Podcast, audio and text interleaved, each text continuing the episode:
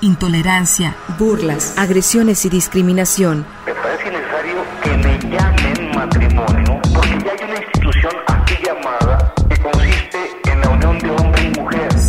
Sórico, Sórico, un espacio diverso para la reflexión y la promulgación de la igualdad de género, con Guadalupe Ramos Ponce.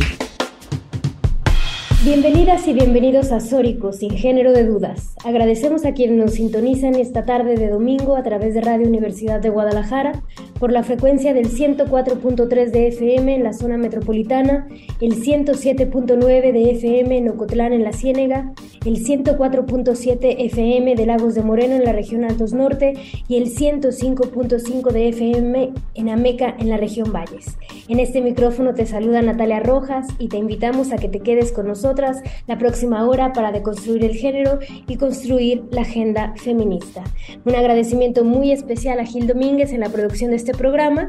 Igualmente saludo con muchísimo gusto a mis compañeras locutoras, a Lupita Ramos, quien en esta ocasión no se encuentra con nosotras, y a Estefanía Martínez. Estefanía, muy buenas tardes, ¿cómo estás? Hola Natalia, mucho gusto de estar nuevamente en una tarde de domingo contigo, con Lupita a la distancia y con nuestra producción eh, que nos acompaña cada domingo, eh, sobre todo pues nuestra, nuestra querida audiencia. Les recordamos que pues pueden seguirnos y comunicarse a través de nuestras redes sociales, en Twitter, que es arroba Sórico sin género, y en Facebook, que es Sórico sin género de dudas, y así, así como en nuestro canal de YouTube y Spotify, donde ya pueden escuchar nuestros podcasts de cada semana. Así es, pues una invitación a que nos escuchen todos los domingos y aparte puedan reescuchar nuestras grabaciones por nuestro podcast. Y bueno, el día de hoy tenemos un programa muy especial, ya que vamos a seguir platicando sobre la FIL, la Feria Internacional del Libro en Guadalajara, la cual es la reunión editorial más importante de Iberoamérica. En los nueve días que dura la feria, las personas pueden escuchar y reunirse con sus autoras y autores preferidos y así la industria del libro convierte a Guadalajara en su corazón y la ciudad se llena de música, arte, cine, teatro del país o región invitado de honor, que en este año es Sarjad y la cultura árabe. Y bueno, para hablar de lo que ha acontecido durante la FIL, pues tenemos a una invitada muy especial que nos va a estar hablando justamente de su libro que fue presentado la semana pasada en, en la FIL y del cual Estefanía y yo tuvimos el honor de presentar su libro. Y bueno, ¿quién es nuestra invitada el día de hoy, Estefanía? Claro que sí, Natalia, pues nos acompaña nuestra compañera y amiga de ya hace bastante tiempo, la doctora Norma Mogrovejo, y que justamente nos acompañó en la, estando enfiladas en esta en esta semana tan importante para la sociedad de, de Jalisco y del, del, mundo, ¿no? Que pues se, se, encuentra en esta feria del libro. Y pues Norma Mogrovejo, ya muchas nuestras, nuestros oyentes la conocerán. Ella es, pero para quien no, ella es profesora investigadora en la UACM, es lesbianóloga, ella reflexiona con sus pares dialogantes sobre los modelos civilizatorios que han impuesto cuerpos, sexualidad, pensamiento, obediencia y explotación económica, y también sobre las formas de construir comunidades estratégicas fuera del mandato Estado, nación, heterosexualidad, clase de raza.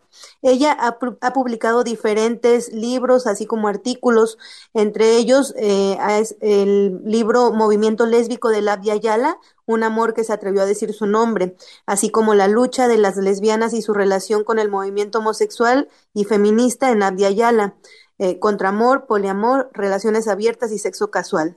Eh, a su vez, ha escrito el libro Del sexilio al matrimonio, Ciudadanía sexual en la era del consumo liberal, dos estudios de caso, migración y sexilio político, así como madres lesbianas, familias resignificadas, poco sexo, más clase y mucha raza, entre otros. Eh, bienvenida Norma Mogrovejo a, una vez más a nuestra a esta edición de, de Sórico. Sí, y pues justamente eh, la semana pasada tuvimos el honor de realizar una entrevista con Norma Mogrovejo y bueno, les invitamos a que escuchemos esta entrevista. Estamos aquí con Norma Mogrovejo, que justamente viene a la Feria Internacional del Libro a presentar su libro Teoría Lésbica, Participación Política y Literatura. Y bueno, Norma Mogrovejo, lesbiana, feminista, sexiliada. Y bueno, eh, platícanos un poco, Norma, sobre este libro y sobre la presentación que te trae el día de hoy aquí. Muchas gracias a Sórico, a Nati.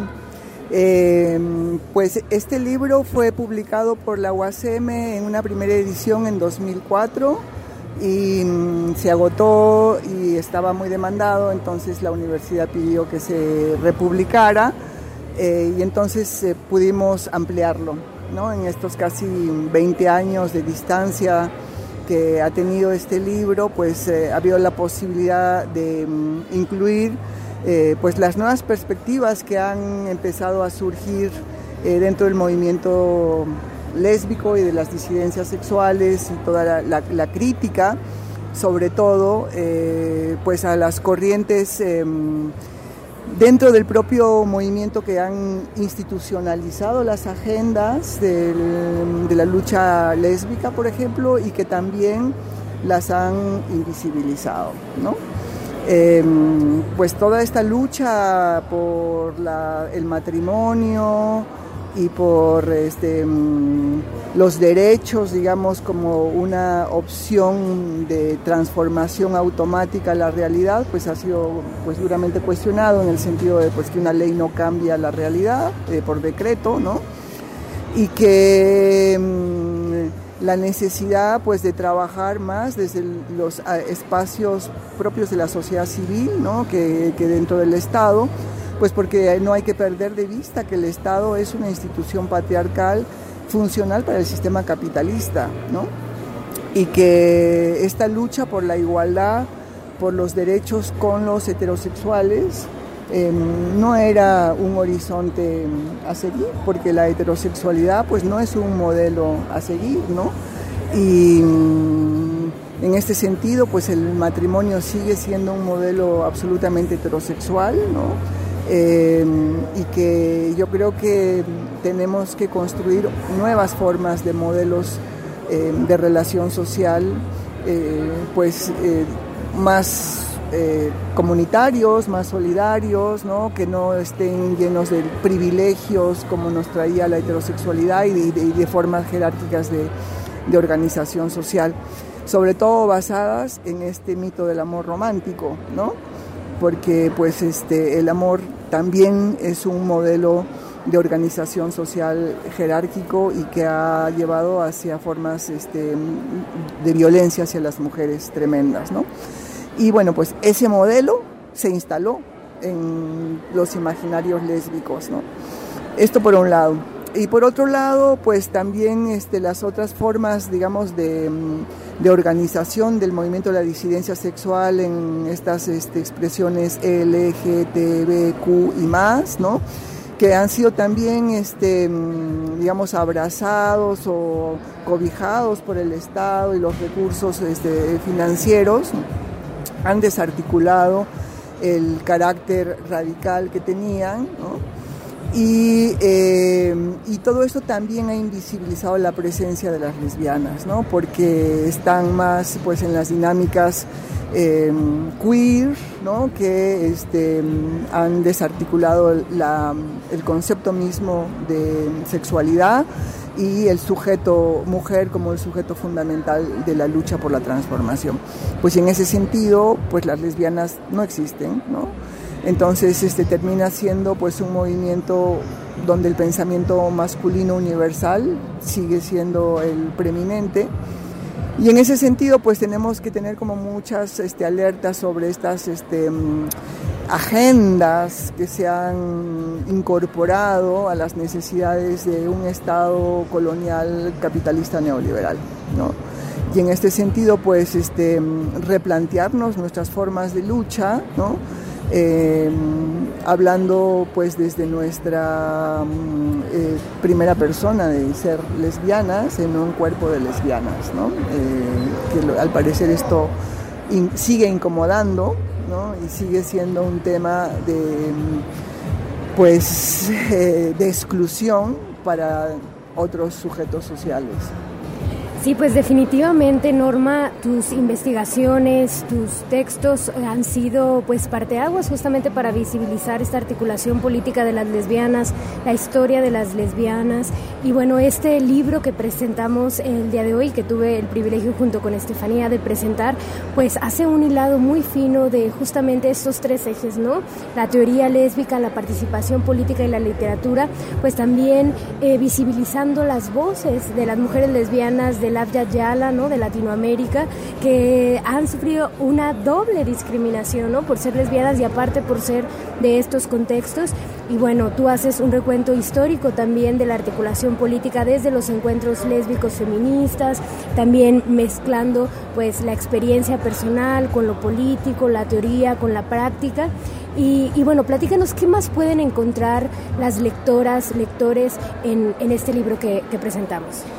Bueno, este libro mm, también rearticula un poco esta historia de qué ha pasado a partir de los 90 para, aquí y cómo las luchas em, de las lesbianas eh, se han ido dando, las transformaciones en el ámbito del aparato del Estado, ¿no? Eh, y pues las trampas que esto también nos ha traído y por otro lado también tiene pues este, recuperaciones de las experiencias eh, activistas de grupos eh, lésbicos autónomos, ¿no? y las formas de acción política que han hecho y otros este, hay otras reflexiones em, desde una perspectiva si quieres anticolonial de cómo concebirnos en, en el Avia Yala em, y, y, bueno pues varias otras este, ensayos que pueden encontrar ahí. Pues muchísimas gracias Norma, ha sido un placer tenerte aquí, poder presentar tu libro junto contigo, compartir tus experiencias, tus saberes, es siempre enriquecedor. Y bueno, ya por último, solamente para las personas que nos escuchan y que van a visitar en los próximos días la Feria Internacional, ¿en dónde, en qué stand pueden encontrar eh, tus libros, particularmente este de teoría lésbica, participación política y literatura? Está en el stand de la Universidad Autónoma de la Ciudad de México en el H23, ¿no? Y de la red nacional. De, y también lo pueden encontrar por internet en wasmpublicaciones.edu.mx. Eh, busquen UACM y ahí busquen publicaciones y ahí van a encontrar. Está en la feria del libro, está en descuento al 50%. Em, y el precio es sumamente accesible, ¿no? Y también, bueno, pues otros libros míos los pueden encontrar en Casa Llamarada. Pues muchísimas gracias Norma, un gusto siempre tenerte, siempre bienvenida en Guadalajara y estaremos escuchando más de ti en los próximos programas. Muchas gracias. Pues bueno, así es, en esta cápsula escuchábamos la presentación del libro Teoría lésbica, participación política y literatura de Norma Mogrovejo que estuvimos presentándolo justo el sábado 26 de noviembre en la Feria Internacional del Libro y bueno, fue realmente un acto súper importante llevar las reflexiones y la agenda política de las lesbianas a un foro tan importante como es la Feria Internacional del Libro. Y bueno, al regreso de corte vamos a estar platicando con Norma justamente de su libro y además de otros proyectos por y para lesbianas que tiene entre manos. Vamos a un pequeño corte de estación y regresamos. Sórico, sin género de dudas. Valiente sí, sumisa jamás.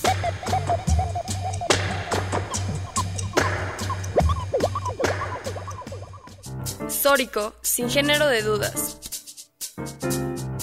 Crecer, luchar y reconstruirnos juntas. Y regresamos a Sórico sin género de dudas, en donde hemos estado charlando con la doctora Norma Mogrovejo. Eh, antes del corte escuchamos una cápsula donde nos complejizó eh, las implicaciones de su trabajo académico y, y activista desde diferentes espacios, pero también eh, nos va a compartir otros proyectos de los cuales pues están ahí en puerta y que vamos a estar compartiendo desde Sórico. Natalia. Así es, bienvenida Norma, ¿cómo estás? Buenas tardes. Hola, buenas tardes, qué gusto estar con ustedes otra vez. Eh, un placer Norma siempre encontrarnos, platicar contigo y sobre todo pues bueno, muy emocionada de poner de poder reflexionar sobre este podcast que tienes que se llama Tortilla sin fecha de caducidad. Yo la verdad es que tengo que confesarlo, me piqué en estos días desde que me compartiste el link y bueno, yo ya me aventé todos los episodios y me parece un proyecto súper necesario eh, llevar las voces de las mujeres lesbianas a este podcast y bueno, platícanos un poco de qué va Tortilla sin fecha de caducidad. Tortilla sin fecha de caducidad es un podcast para lesbianas mayores de 50 años. Em, un espacio necesario porque em, pues es una sociedad tremendamente, em, digamos, sesgada también por temas de edad, ¿no? Y la comunidad pues generalmente no cobija a las lesbianas mayores y eh, hay muy pocos espacios para las lesbianas mayores. Entonces, em, eh, Tortillas sin fecha de caducidad se propone pues ser un puente ¿no? Entre las experiencias de mm, las compañeras que nos quieran compartir y las escuchas que esperemos que en algún momento también sean este, parlantes. ¿no? Em, en, esta, en este podcast tocamos temas, eh, pues básicamente que nos atañen a esta generación. Empezamos nuestra, nuestro primer podcast con el tema de la menopausia. Eh, y son, están, digamos, estructurados eh, en temporadas y capítulos, ¿no? Entonces, por ejemplo, el tema de menopausia es una temporada que tiene tres capítulos. Eh, la segunda temporada son relaciones amorosas y esa tiene cuatro capítulos. Y sí, cada capítulo tiene más o menos 10, 12 minutos, ¿no? Em, la tercera temporada es un homenaje que hicimos a Susana Gusner, una mm, escritora, novelista eh, argentina, lesbiana que vivió pues muchos años en, en España, pero se volvió a la Argentina y murió hace relativamente poco.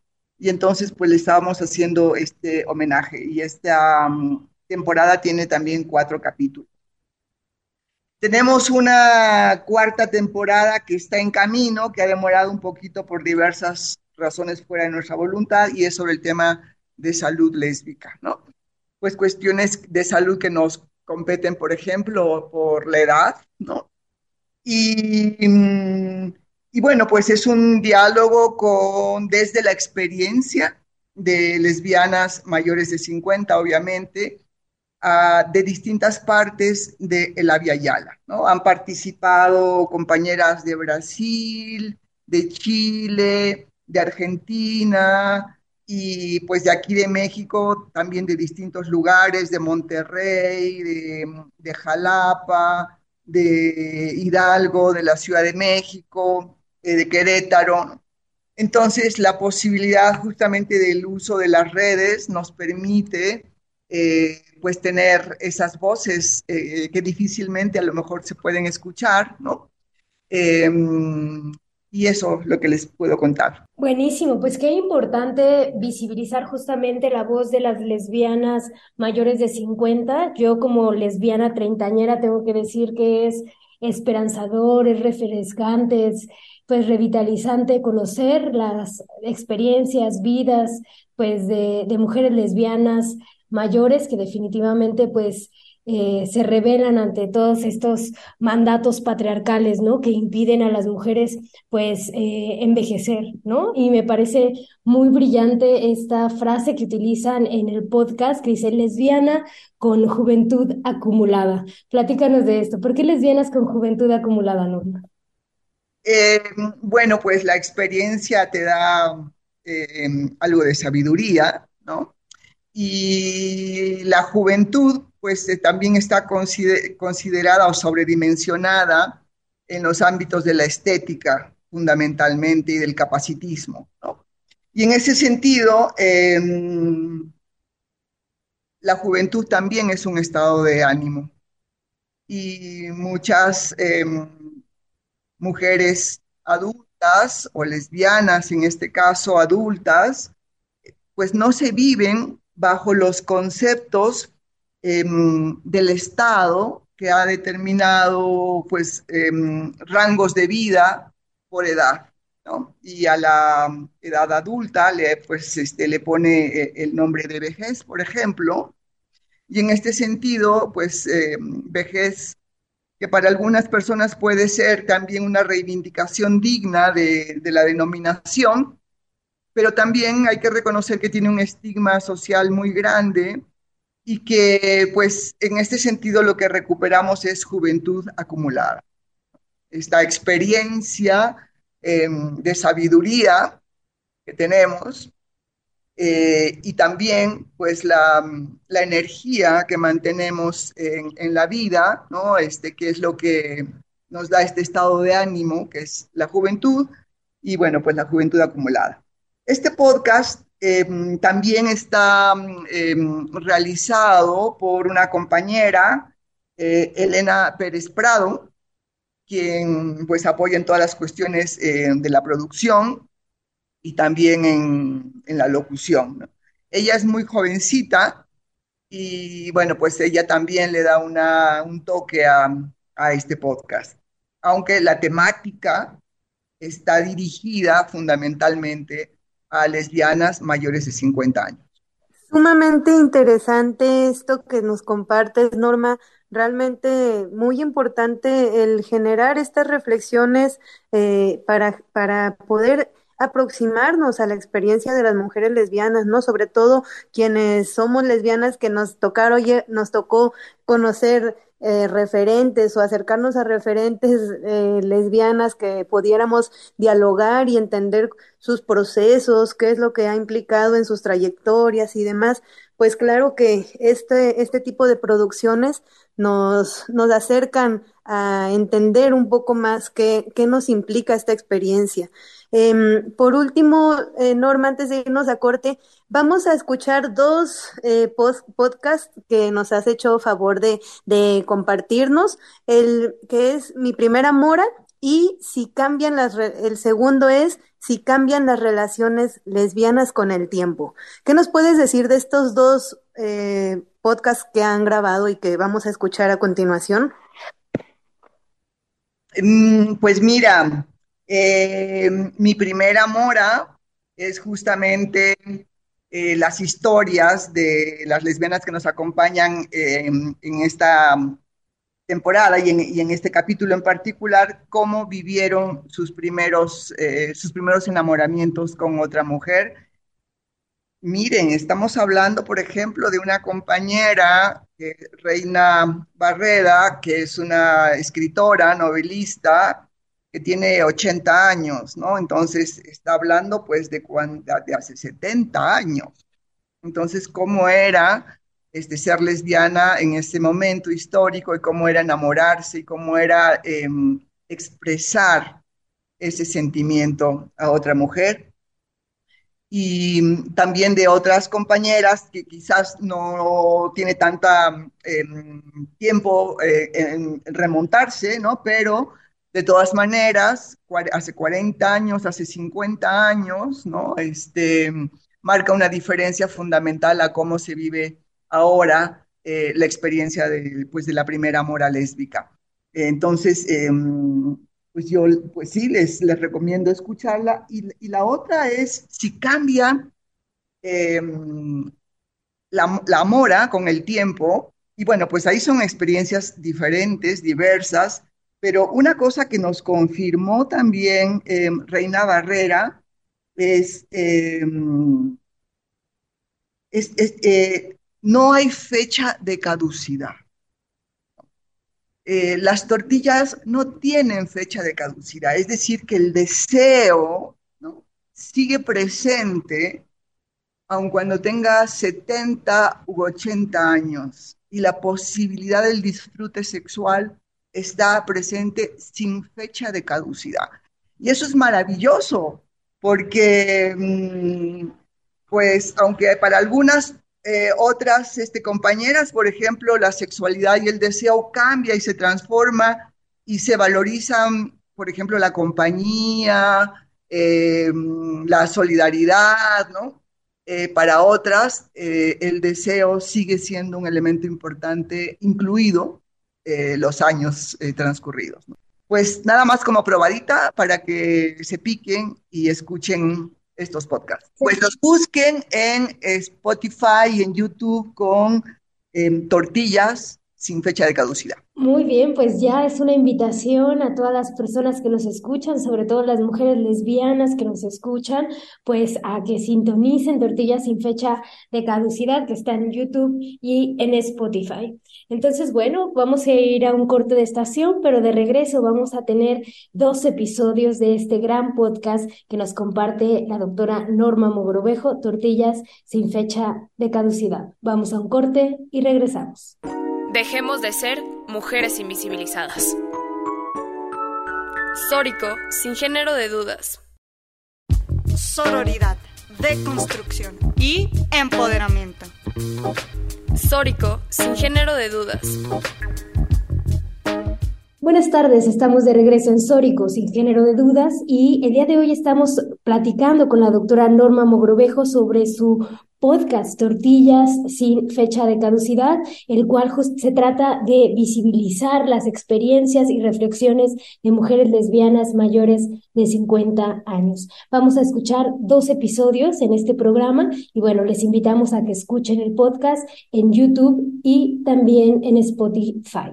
Vamos a escuchar estos podcasts aquí en Sórico sin género de dudas. Mujer por siempre. Mi cuerpo. Representación viviente. De otra vida. Más antigua, longeva y sabia, las montañas y los valles, los árboles, las rocas, la arena y las flores, y el agua y la piedra, hecha en tierra. Un poema de Audre Lorde. Mujer por siempre. Las tortillas, las tortillas no tienen fecha de caducidad lesbianas con juventud acumulada, compartiendo saberes, sentires y experiencias.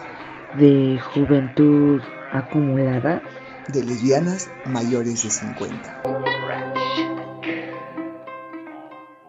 Nuestra primera temporada tratará sobre el tema de relaciones sexoafectivas y en este primer capítulo tenemos a tres extraordinarias invitadas. Ellas nos compartirán un pedacito de su vivir lésbico en relación. Escuchemos quiénes son desde su propia voz. Reina Barrera López. Nací en 1939 en México. Conocida escritora, quien por más de medio siglo ha, escrito ensayo, libros de texto, novela, poesía. También dirijo tesis. Doctora en letras, catedrática y fundadora del CCH UNAM. Claudia Llanos. Hola, ¿qué tal? Mi nombre es Claudia Llanos, soy investigadora, soy filóloga y soy editora, pero sobre todo soy eh, activista feminista lesbiana y estoy dando guerra en las calles y donde se pueda desde los 16 años. Marian Pesa. Me llamo Marian Pesa, nací en Buenos Aires en 1968 y en 2001 me vine a Porto Alegre. Fui activista lesbiana, feminista, latinoamericana y caribeña por casi 20 años. Tengo algunos libros publicados de novela, poesía y tal creo que, que, vivir hoy en día es un gran activismo, ¿no? hacer escritas o tachar cosas en las paredes, en fin dejar nuestras huellas por aquí, por allá, tiene que ser parte de nuestro cotidiano. Bienvenidas compañeras. hemos decidido rescatar la voz y la experiencia de lesbianas mayores de 50 años porque esta es una sociedad centrada en los valores de la juventud y también centrada en la heterosexualidad, de tal manera que ha borrado a la experiencia de las lesbianas. Así que damos pie a la primera pregunta y pues cada una de nuestras invitadas irá respondiendo. ¿Cuándo apareció tu primer amor y en qué contexto? Yo siempre supe y fui lesbiana desde las primeras letras que escribí y bueno, mi mamá también lo supo y me decía, pero ¿por qué? Sí, pues porque sí, pero ¿por qué les escribes a las mujeres? Pues porque me gustan y eso fue todo y eso creo que fue a los siete años, cuando la primer, la de la primera que me enamoré fue mi maestra de primer año de primaria y, y ya de ahí continué y la lista es grandísima hasta que llegó Sandra. Fui muy, muy despierta de niña, de adolescente. Después me, me fugué la primera vez de mi casa porque mi mamá dijo que ya no, ya no podía conmigo, que ya no podía tratarme, que no me soportaba. A los 15 años quedó huérfana y empiezo a, escribir, a estudiar la normal y desde el primer año fui una rebelde absoluta. El primer amor muy, muy fuerte eh, duró cinco años y fue trágico y escandaloso para la Facultad de Filosofía y Letras. Eh, la maestra Rosario Castellanos me invitó a tomar café, me dijo, vamos a tomarnos un café y me fui con ella la, allí enfrente a la biblioteca.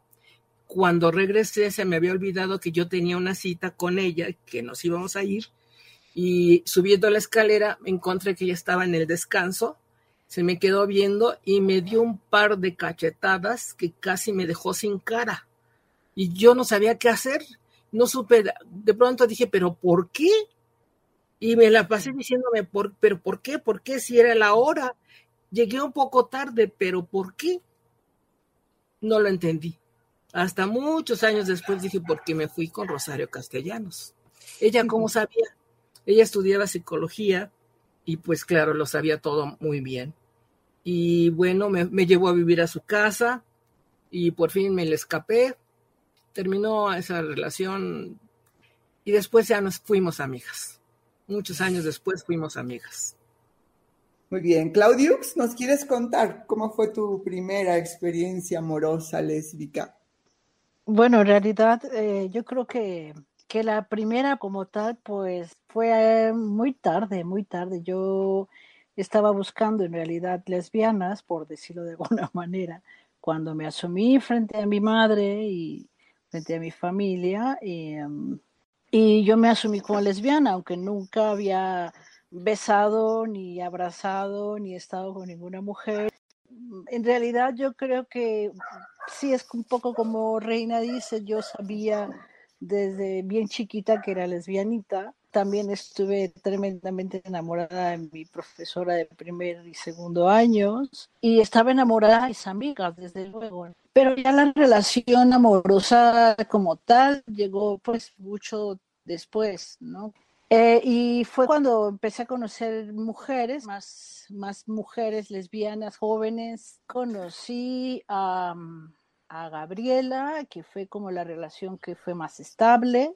Mucho más tarde me retiré también de, del feminismo, de la de actividad, de pues toda la acción lésbica, todo eso desapareció en un momento determinado en la Ciudad de México. Y yo conocí a una chica en una librería, me enamoré de ella, pero ella tenía un novio al que no quería dejar y ese novio pues era un poco un impedimento, entonces fue muy tormentosa esa relación, muy intensa, duró muy poco, menos mal, pero muy tormentosa por lo mismo, ¿no? Porque ella no, no se decidía, ¿no? Que nos pasaba muchas, digamos, ¿no? Bueno, a mí no, a ella.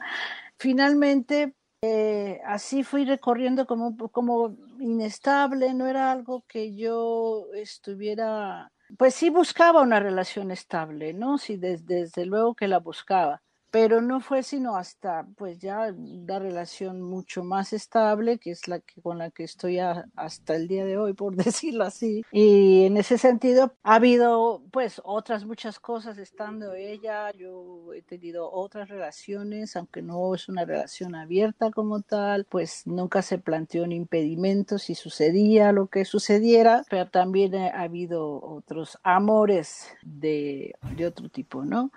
Pero sí, la primera relación amorosa como tal fue un poco tormentosa. Gracias, Claudia. Cuéntanos, Mariam, tu experiencia. Bueno, eh, igual que ustedes, cuando preguntaron, me preguntaba cuál es la diferencia entre, entre el amor y la relación, digamos, ¿no? Porque yo también, como decía Reina, me enamoré de muchas mujeres y me fui enamorando del lesbianismo y, eh, digamos, desde que yo tardé a asumirme, desde que me di cuenta que me gustaban las mujeres, me atraía. Eh, demoré como unos siete años a animarme a, llevarlo a la práctica, a consumir. Eh, este, y entonces hasta ese momento me enamoraba de todas mis amigas, y igual creo que si una se enamora, yo creo que había algo mutuo, porque no era de cualquier una que me enamoraba. Pero bueno, yo estaba muy tímida, no me animaba a hacer nada y en fin. Este, y hasta que decidí, ahí bueno, tuve una historia con una chica, no sé si llamar amor o no, no sé este, cuánto, pero sí una historia muy linda, trágica porque me dejó así, este, levodrama sucediendo. Y este, y ahí es muy lindo esto que decía eh, Claudia ahora, porque creo que en todos lados hubo lugares que llamaban Enigma, eh, las boats Enigma para ir a bailar, porque en tanto en Buenos Aires cuanto en Porto Alegre hubo, hay, no sé si hay, hubo este, lugares para bailar que llaman Enigma. Y ahí es donde yo fui, me dieron la dirección primero de un, de un café, un bar, un bar este, donde me acuerdo la primera vez que fui, unos amigos gay me dieron la dirección, claro que no me acompañaron, y fui sola y me quedé no sé cuánto tiempo en la puerta mirando cómo eran las lesbianas. Creo que todavía yo, hablaba en tercera persona, ¿no? ¿Y cómo eran? ¿Y cómo eran esas mujeres que querían estar con otras mujeres, ¿no? Y claro que no entré, estuve sola en la puerta, ahí pasó alguien y me dio una tarjetita de un bar que se llamaba Enigma y, además que si te dan la tarjetita no pagabas la entrada, ¿no? Entonces, bueno, empecé a ir sola, ¿no? A ver dónde conocía otras lesbianas. En la época yo todavía unía mujeres a lesbianas, hoy no me digo más mujer, me digo lesbiana, ¿no? Este, soy muy victiniana en ese sentido. Y, hasta que fui, me hice un grupito, nunca, yo no era de ir a bailar, juro, o sea que fue mi, karma, porque yo no, no me gustaba mucho no que nunca había ido, pero no me gustaba mucho ir a bailar, pero bueno, era la forma que había de conocer otras lesbianas en el momento y a veces hasta ponía el despertador a las 2 de la mañana porque había que estar a las 3 ahí. Ay, era, era horrible. Hasta que un día, bueno, me hice un grupito y tal, no tenía mucho que ver, pero bueno, compartíamos eso, esa causa única que éramos mujeres que nos gustaban las mujeres. Y un día encuentro un papel Además me llamaban la rara ellas, ¿no? Me llamaban la rara, la extraña. O sea, la sociedad hetero ya me llamaba extraña, las lesbianas del bar me llamaban la extraña, o sea, yo siempre era la extraña en todos lados, ¿no? Sigo siéndolo porque en todas partes parezco turista.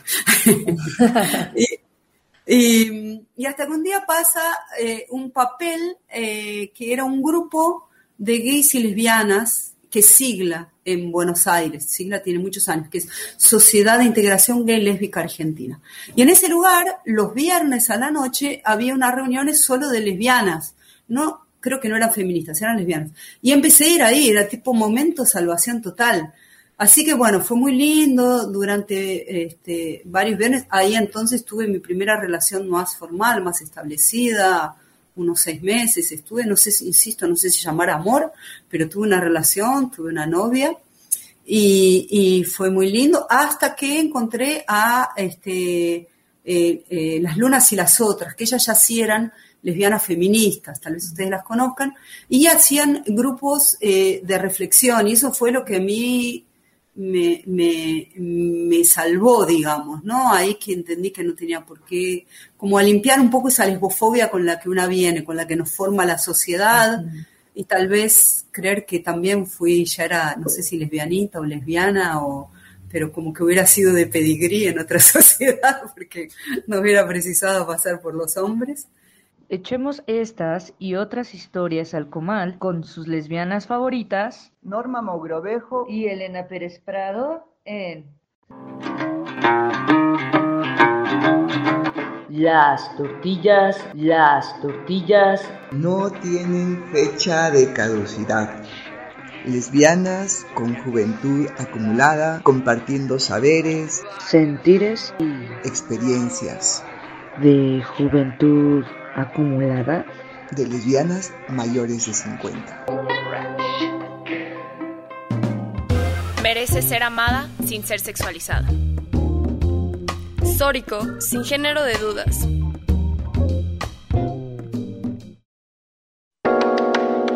La agresión no es amor, es violencia y se denuncia. Y se denuncia. Sórico. Nos besamos por el puro, absoluto placer de besarnos. Listones de lenguas, dientes como peces alados, festín de salivas, giros, valses, pájaros, tu boca ranura, cereza, grosella, mi lengua gaviota, cometa, sirena. Si se encuentran, se tocan, se enredan. Marineras de un viaje sin ida ni vuelta. Tu boca es el mar, mi lengua un barco de vela. La suave danza. Rosa María Rofiel. Las tortillas, las tortillas no tienen fecha de caducidad. Lesbianas con juventud acumulada, compartiendo saberes, sentires y experiencias. De juventud acumulada. De lesbianas mayores de 50. Seguimos con la primera temporada sobre relaciones amorosas. En este capítulo hablaremos del amor en décadas. Acompáñanos a seguir escuchando a nuestras invitadas. ¿Cómo se han modificado las relaciones o tu forma de relacionarte a lo largo del tiempo? ¿Qué ha cambiado? Pues hace 50 años las relaciones eran de otra manera y había muchos para mí había muchos lugares, estaban muy secretos y yo estaba en todos ellos. Lesbianas no conocía, sino de nombre, como a Mariana, como a María o a Norma Mogrovejo, como a María Trinidad, como a Mercedes Sansores, como a Claudita, pero las conocía como de lejos, porque eran de grupos ya establecidos, Nancy Cárdenas también, bueno, también era, era amiga mía, pero como que no tratábamos el asunto. El asunto era conocido, sabido, y, y eso era todo. No había más. Entonces las relaciones, la, la, relación que yo tuve terminó, hice otra relación que duró otros cuatro años y fue bastante frustrante. Y después dije, ya, basta, y entonces fue cuando conocí a Sandra. Empezamos a establecer reglas y establecí reglas de, pareja. Y las hemos seguido porque las, las hicimos juntas, de no, nos, no gritarnos, no insultarnos, no dejarnos hablando con la palabra en la boca, nunca discutir de, de dinero en la mesa. Que tenemos mucha libertad, cada quien hace lo que le gusta, lo que quiere, lo que necesita cada quien hace su trabajo y cuando podemos nos apoyamos, nos ayudamos, pero nunca intervenimos en nuestros este, gustos, en nuestro sí, trabajo. Sí, intervenimos, pero no decidimos. Pero, claro. Sí. Ella es actriz y bailarina.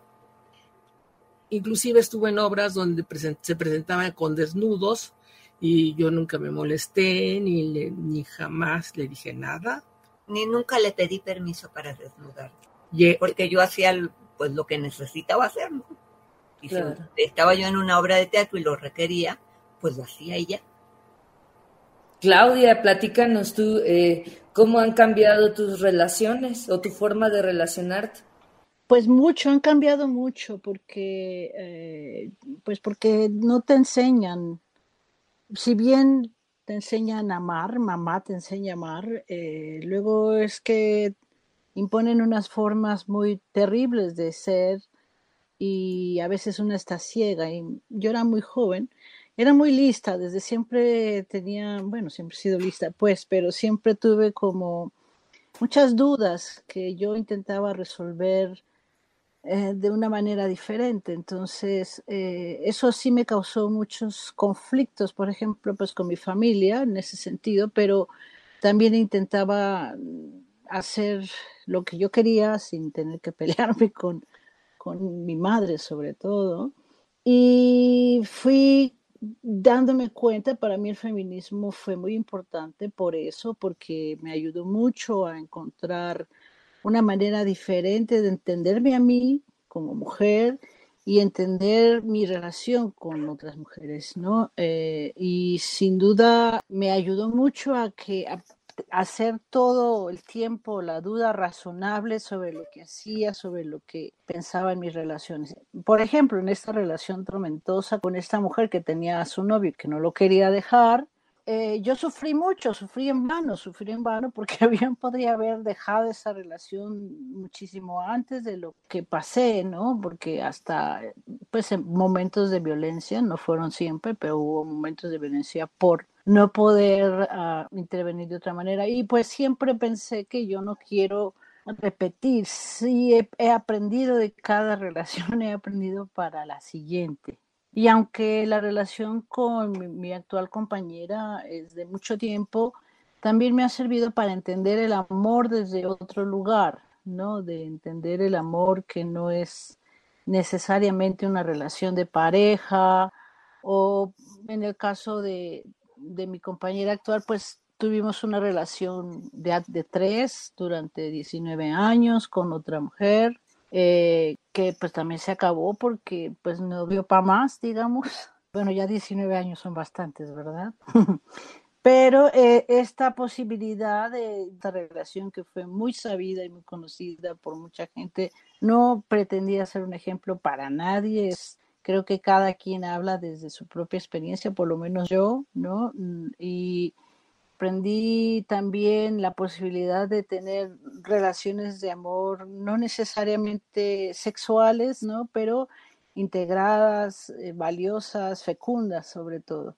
Eh, con todos los altibajos que hemos pasado, eh, Clara yo, finalmente he, he, podido como, ahora estoy como muy tranquila y muy en paz, no sé si sea la edad también, puede ser, no lo sé, es una especulación mía, pero sí me he dado cuenta de que a veces esta búsqueda incesante como ansiosa no me hacía bien, no, no estaba, me hacía más daño que bien. Y estamos bien, este, pasamos por una ruptura, ¿no? Cuando terminamos con la otra, con, con la otra compañera, rompimos las tres porque se fue el acuerdo desde siempre y durante el tiempo que estuvimos separadas, Clara y yo nos buscamos bastante, decidimos volver a ver qué pasa, ¿no? A ver si hay algo, etcétera, y ahí estamos. No quiere decir que no sé, no lo sé, no sé si va a ser para el resto del tiempo.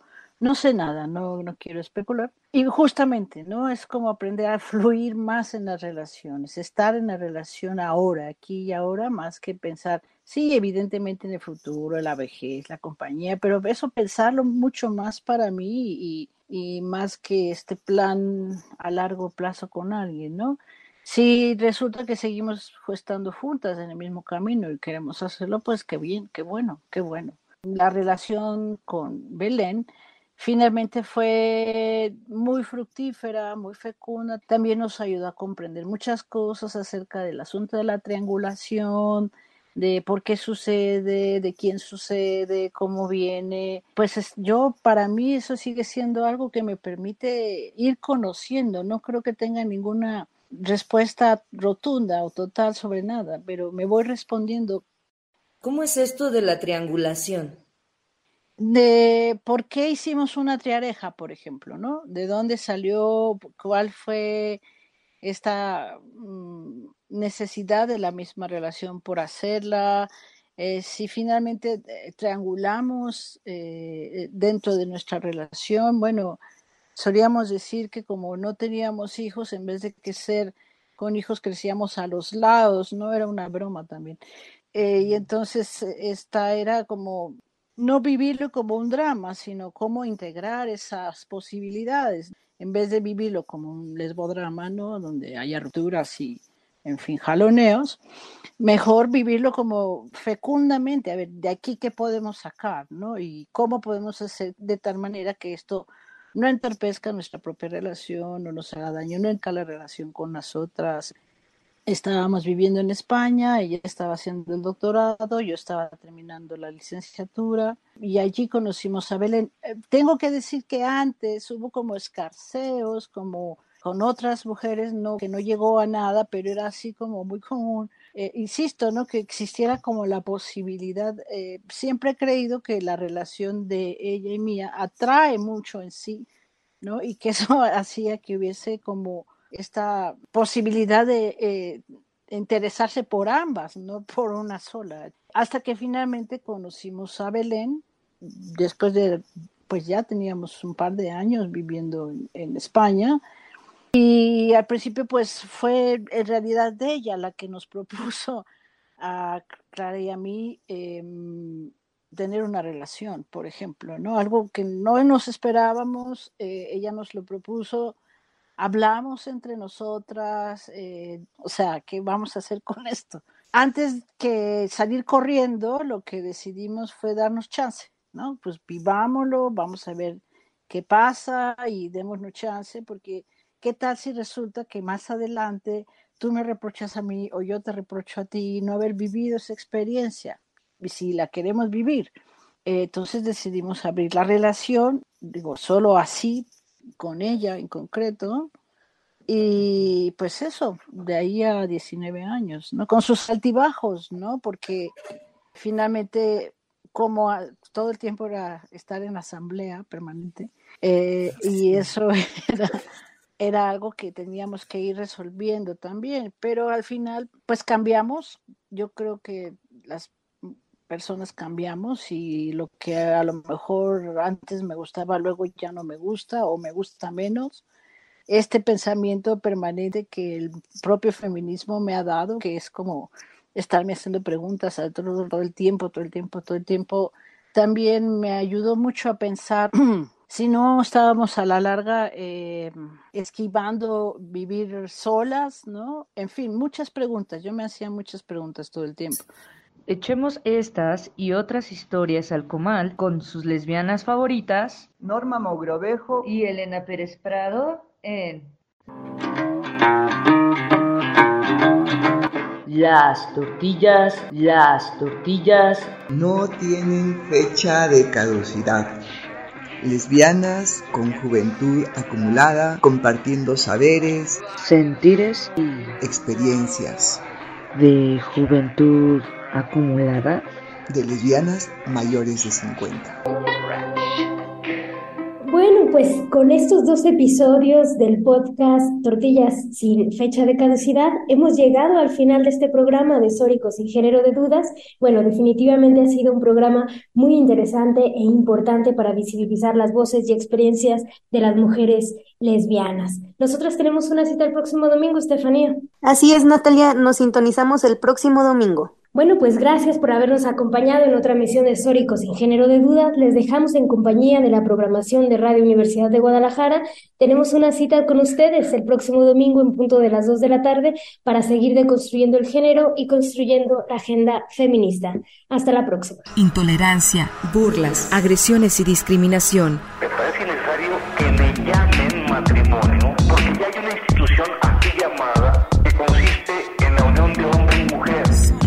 Sórico, Sórico, un espacio diverso para la reflexión y la promulgación de la igualdad de género, con Guadalupe Ramos Ponce. Gracias por acompañarnos.